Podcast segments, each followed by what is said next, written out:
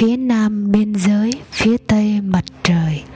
Haruki Murakami, Chương 1 Tôi sinh ngày 4 tháng riêng năm 1951 Tuần đầu tiên của tháng đầu tiên, của năm đầu tiên, của nửa sau thế kỷ 20 Ngày sinh có ý nghĩa này khiến tôi được đặt trước tên Hajime, có nghĩa là khởi đầu ngoài đó ra không có sự kiện đáng kể nào gắn liền với sự ra đời của tôi.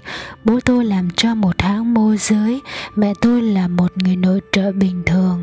Bố tôi được huy động đi lính trong một lứa quân dịch toàn sinh viên, đánh nhau bên singapore. Cuộc chiến kết thúc, ông bị nhốt một thời gian trong một trại tù binh chiến tranh. Nhà của gia đình mẹ tôi bị bom b 2 B-29 thiêu rụi vào năm cuối cùng của cuộc chiến. Thế hệ bố mẹ tôi phải chịu đựng rất nhiều từ cuộc xung đột dài dặc này. Tuy thế, khi tôi sinh ra không còn dấu vết nào của giai đoạn đau khổ đó nữa. Không có những đống gạch đã đổ nát gần nơi chúng tôi sống. Cũng không còn quân đội chiếm đóng. Chúng tôi sống ở một thành phố nhỏ tỉnh lẻ yên bình trong một ngôi nhà do hãng của bố tôi phân cho. Một ngôi nhà xây trước chiến tranh hơi cũ kỹ nhưng khá rộng rãi trong vườn có một cây thông lớn và có cả một cái ao nhỏ xung quanh có hang đèn bằng đá. Khu phố chúng tôi ở là đại diện hoàn hảo cho, khu phố chúng tôi ở là đại diện hoàn hảo cho một vùng ngoại ô dân cư dành cho các tầng lớp trung lưu. Bạn học của tôi, những người tôi có quan hệ thân mật không nhiều lắm đều sống ở những ngôi nhà riêng khá đỏm dáng. Chắc chắn chúng khác nhau về kích cỡ, nhưng nhà nào cũng có lối vào giống nhau và một khu vườn trồng cây. Bố của các bạn tôi thường là nhân viên văn phòng hoặc làm việc trong các hãng thương mại các bà mẹ đi làm là một hiện tượng hiếm. Phần lớn các gia đình có nuôi một con chó hoặc một con mèo. Thời đó tôi không quen ai sống ở căn hộ hết. Sau này chúng tôi chuyển đến một thành phố khác không xa lắm. Và tình hình vẫn tương tự, chính vì thế, cho đến khi vào đại học và đến sống ở Tokyo, tôi vẫn tin rằng người bình thường là phải đeo cà vạt, làm việc ở các văn phòng và sống trong những ngôi nhà riêng mọi cách sống khác với tôi đều là không thể và vượt qua các giới hạn. Trí tưởng tượng của tôi, phần lớn các gia đình trong khu phố của chúng tôi có hai hoặc ba con. Đó là con số trung bình của thế giới nơi tôi sống. Khi nhớ lại vài người bạn đã từng đi cùng tôi thời thơ ấu và thiếu niên Tôi thấy tất cả đều có một hoặc hai anh chị em, những gia đình có sáu hoặc bảy con khá hiếm, con một lại càng hiếm hơn. Thế nhưng tôi lại là con một. Suốt hồi còn bé lúc nào tôi cũng có mặc cảm thấp kém, tồn tại của tôi là một điều đặc biệt. Tôi biết tước mất một thứ mà những người khác có và coi là bình thường. Khi còn nhỏ tôi không chịu nổi khái niệm con một. Mỗi khi nghe thấy từ đó tôi liền ý thức được ngay điều mà mình thiếu. Nó giống như là một ngón tay chỉ vào nó giống như là một ngón tay chỉ vào tôi mà nói, mi là một thằng người không hoàn chỉnh. Trong cái thế giới nơi tôi sống, mọi người đều chắc chắn rằng bọn con một là một lũ được nuông chiều quá mức, yếu đuối và thất thường đến khủng khiếp. Cái đó giống như một thứ quy luật thần thánh và tự nhiên. Theo cùng theo cùng lối với những quy luật như bò sữa cho sữa hoặc càng lên cao áp suất không khí càng giảm. Chính vì vậy tôi rất ghét bị hỏi về gia đình. Tôi biết thừa là ngay khi nghe câu trả lời của tôi, người kia sẽ tự nhủ à hóa ra là một đứa con một, thế thì chắc chắn nó phải được nuông chiều quá mức yếu đuối và thất thường đến khủng khiếp những phản ứng trăm lần như một đó làm tôi cảm thấy bị tổn thương. Tôi biết chúng quá rõ đến mức ngán ngẩm, nhưng điều tôi chán nhất là những người nói xấu tôi. Đó hoàn toàn có lý. Không nghi ngờ gì nữa, tôi được nương nuông chiều quá mức yếu đuối và thất thường đến khủng khiếp. Tại trường những đứa con một hiếm đến mức trong suốt 6 năm cấp 1 tôi chỉ gặp một người. Thế nên tôi giữ một ký ức đặc biệt sống động về cô đó là một cô bé. Chúng tôi nhanh chóng trở thành hai người bạn thân thiết nhất. Chúng tôi nói chuyện rất nhiều, chúng tôi hiểu nhau rất rõ. Thậm chí tôi còn nghĩ mình đã đem lòng yêu cô Cô tên là Shimamoto-san Moto-san Cô cô hơi kéo lê chân trái, hậu quả của chứng bại liệt mắc phải khi còn bé. Cô đến học ở lớp tôi vào cuối năm, lớp 5 sau nhiều lần chuyển trường trước đó. Hẳn là cô phải chịu đựng nhiều đau khổ hơn tôi rất nhiều. Nhưng mặc cho cái gánh nặng đó trên vai Cô là một đứa con một mạnh mẽ và ý thức rõ ràng về tình thế của mình hơn tôi rất nhiều. Cô không bao, không bao giờ cô than thở Lời nói vào khuôn mặt cô không bao giờ để lộ những dằn vặt. Và dù lâm vào hoàn cảnh nào cô cũng giữ được cái vẻ hết sức thoải mái. Hoàn cảnh càng khó khăn, cô càng rạng rỡ hơn. Nụ cười đẹp của cô tùy trường hợp mà an ủi và khích lệ tôi. Mọi việc sẽ ổn thôi, Vành môi của cô như muốn nói, kiên nhẫn một chút thôi. Sắp kết thúc rồi, Sau này mỗi khi nhớ đến cô, Điều đầu tiên hiện ra trong tâm trí tôi bao giờ cũng là nụ cười đó. Shimamoto rằng đạt điểm cao ở trường và dễ chịu với mọi người không chút phân biệt. Thế nên thường thì cô là học sinh nổi bật nhất trong lớp. Xét ở khía cạnh nào đó, cô là đứa con một rất khác tôi. Tuy tuy nhiên, tôi không tin là các bạn học của cô dành cho cô một sự trìu mến vô điều kiện chắc chắn là không ai hành hạ hay châm chọc cô, nhưng ngoài tôi ra cô không có một người bạn thật sự nào khác. Hẳn là với họ cô quá ngoại quá ngoại giao và khép mình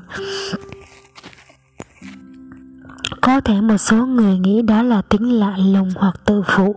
Về phần mình, tôi nhận ra được toàn bộ sự nồng ấm và nhạy cảm che giấu đằng sau vẻ ngoài của cô. Ở tận sâu con người cô còn che giấu cả một kho báu sống động.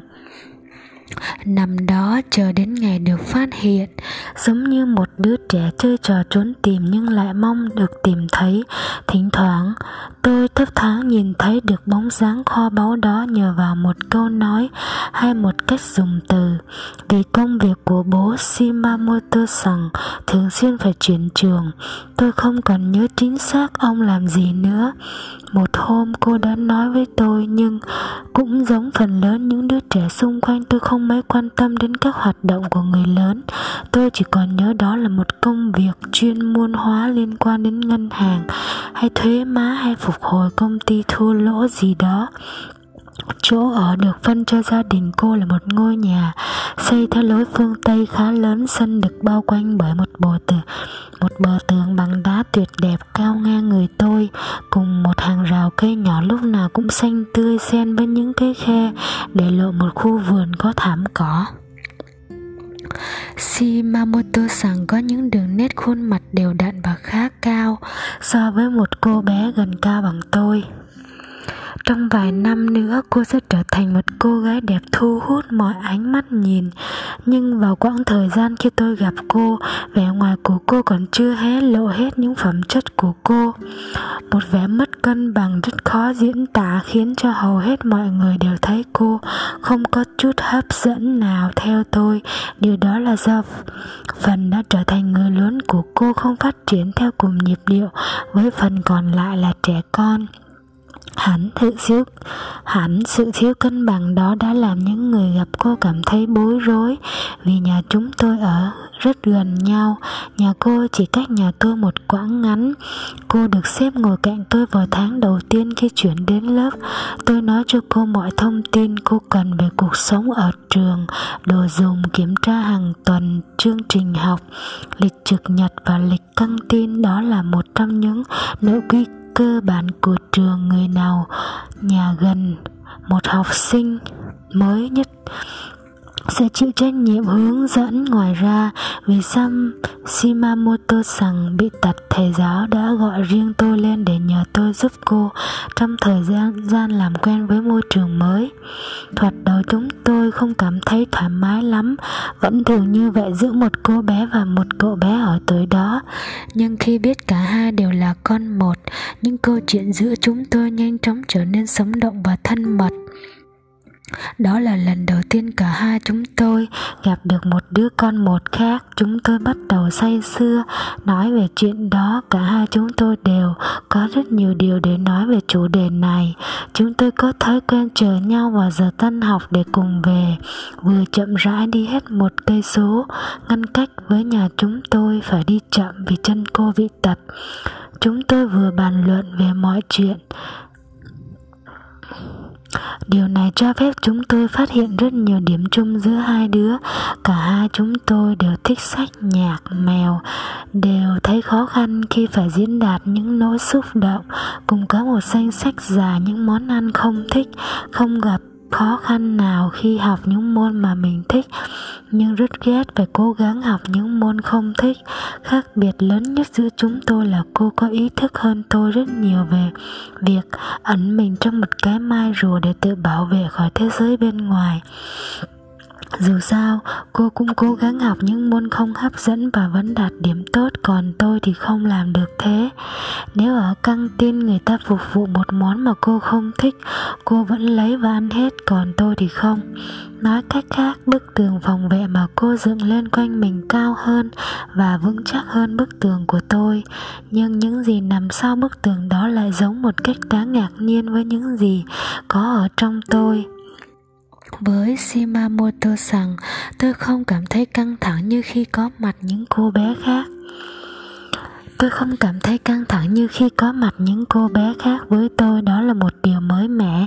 Tôi thích đi học về cùng với cô, cô bước đi chân hơi khập khiễng một chút. Đôi khi chúng tôi ngồi xuống một cái ghế băng trong vườn hoa để nghĩ mà không làm vướng bận đến ai. Tôi thấy vui vì bằng cách đó, đường về nhà được kéo dài ra.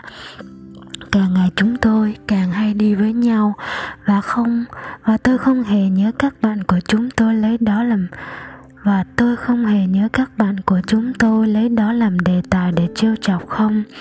Thời đó chuyện này không làm tôi chú ý lắm, nhưng nhiều năm sau này, khi nghĩ lại tôi thấy cũng lạ vì ở vì ở tuổi đó bọn trẻ con rất hay chế ghép đôi một cậu bé và một cô bé thân thiết với nhau Hẳn nguyên nhân nằm ở tính cách của Shimamoto rằng có điều gì đó ở cô làm cho những người tiếp xúc với cô cảm thấy hơi căng thẳng. Bầu không khí cô tạo ra xung quanh mình mình dường như chặn lố những suy nghĩ, suy nghĩ ngu xuẩn. Ngay cả cái tật ở chân của cô, ngay cả cái tật ở chân của cô không không không lúc nào có ai nghĩ là nếu trêu chọc cô và qua đó cũng không trêu chọc tôi. Không lúc nào có ai nghĩ là nên trêu chọc cô và qua đó cũng không trêu chọc tôi và tôi thấy thích điều này. Cô được miễn học môn thể dục. Những ngày đi chơi xa hoặc leo núi, cô không đến trường. Mùa hè, cô cũng không tham gia các lớp học bơi hoặc thể thao ngoài trời. Ngày hội thể thao của trường, cô có vẻ không thoải mái nhưng ngoài những chi tiết đó ra, cô sống cuộc đời của một học sinh bình thường. Không bao giờ con, cô nói đến cái chân, ít nhất là trong ký ức của tôi, cô chưa lần nào làm vậy ngay cả khi đi học về, cô cũng không bao giờ nói chẳng hạn, thứ lỗi cho mình vì mình đi chậm quá. Và không hề biểu lộ chút khó nhọc nào. Tôi hiểu rõ là cô không bao giờ nói đến những khó nhọc đó, chính vì chúng gây ra nhiều vấn đề cho cô. Cô không thích đến nhà những đứa trẻ khác chơi vì sẽ phải cởi giày để ở cửa cô đi cô đi đóng giày riêng, để hai bên không giày bằng nhau và ghét phải trưng chúng ra trước cái nhìn của các bạn. Khi về đến nhà lúc nào cô cũng bắt đầu bằng việc xếp chúng vào tủ giày. Một dàn nhạc đời mới, nhất nằm ở trong phòng khách nhà cô. Và tôi thường đến nhà cô để nghe nhạc. Đó là một cái máy khá xịn, thậm chí còn hơi quá xịn so với bộ sưu tập đĩa của bố cô. Chỉ có vào khoảng 15 cái, chỉ có vào khoảng 15 15 cái 45 vòng. Phần lớn những bản nhạc cổ điển dành cho người mới nghe, Tôi nghe đi nghe lại chúng không mệt mỏi nhiều đến mức, Cho đến nay tôi vẫn còn nhớ chúng rất rõ. Shimato Sang là một là người phụ trách đóng đĩa. Cô rút một cái từ vỏ ra, dùng hai tay cẩn thận đặt nó lên máy quay chăm chú để các ngón tay không chạm vào những đường rãnh phủi bụi đầu đọc bằng những cái bút lông đặc biệt chậm rãi đặt kim lên mặt đĩa khi đĩa dừng cô xịt nước chống bụi vào, lau bằng một miếng khăn mềm đặt đĩa vào trong vỏ, rồi sau đó để nó về chỗ ở trên giá trên giá, cô hoàn thành toàn bộ tiến trình học được từ bố với một vẻ nghiêm trang đầy ấn tượng. Mắt nhíu lại, cô cố tìm, Cố kìm giữ hơi thở Còn tôi. Ngồi trên sofa, Tôi ngắm nhìn cô. Khi đã xong việc, cô mỉm cười quay sang tôi. Và lần nào tôi cũng tự nhủ, Như thế không phải Bạn ấy đang bật một cái đĩa nhạc, mà là đang nâng niu một linh hồn yếu ớt đựng trong cái bình thủy tinh mỏng manh vậy. thank you